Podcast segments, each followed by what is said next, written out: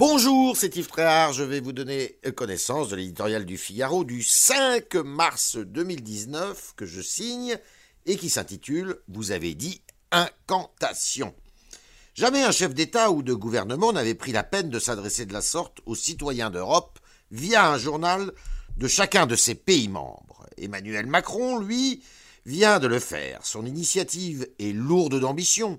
Sans doute entend-il ainsi montrer que l'Union européenne ne peut plus se faire par-dessus les peuples et signaler, alors qu'elle traverse une grave crise de confiance, qu'il peut en être lui, sinon le sauveur, l'aiguillon de sa renaissance?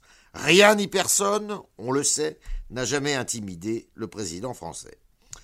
À trois mois des élections européennes, il y a évidemment autant de calcul que de sincérité dans sa démarche. Reste qu'avant de séduire les foules, de La Haye à Budapest, il doit déjà s'assurer de son propre succès en France, lequel ne va pas de soi, tant s'en faut, en pleine tempête sociale. D'autant que l'on ne voit pas ce qui, dans ce texte, pourrait être propre à séduire des Européens pestants pour bon nombre d'entre eux contre la bureaucratie, la complexité et l'immobilisme de l'appareil communautaire. Certes, et c'est un changement de ton, Emmanuel Macron prend la précaution de ne pas opposer trop brutalement progressistes et populistes, ni d'afficher un européisme béat. Certes, il répète à l'envi que l'Europe est là pour protéger, qu'elle n'est pas qu'un marché sans âme. Mais ces propositions ne sont pas sans défaut.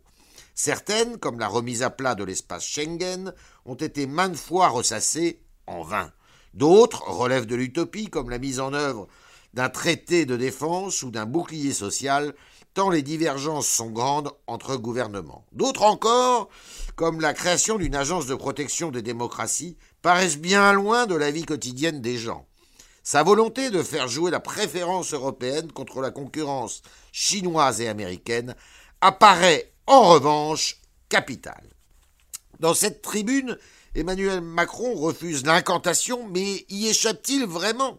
Faute d'idées concrètes et simples d'application, il lance la campagne bien plus qu'il ne relance l'Europe.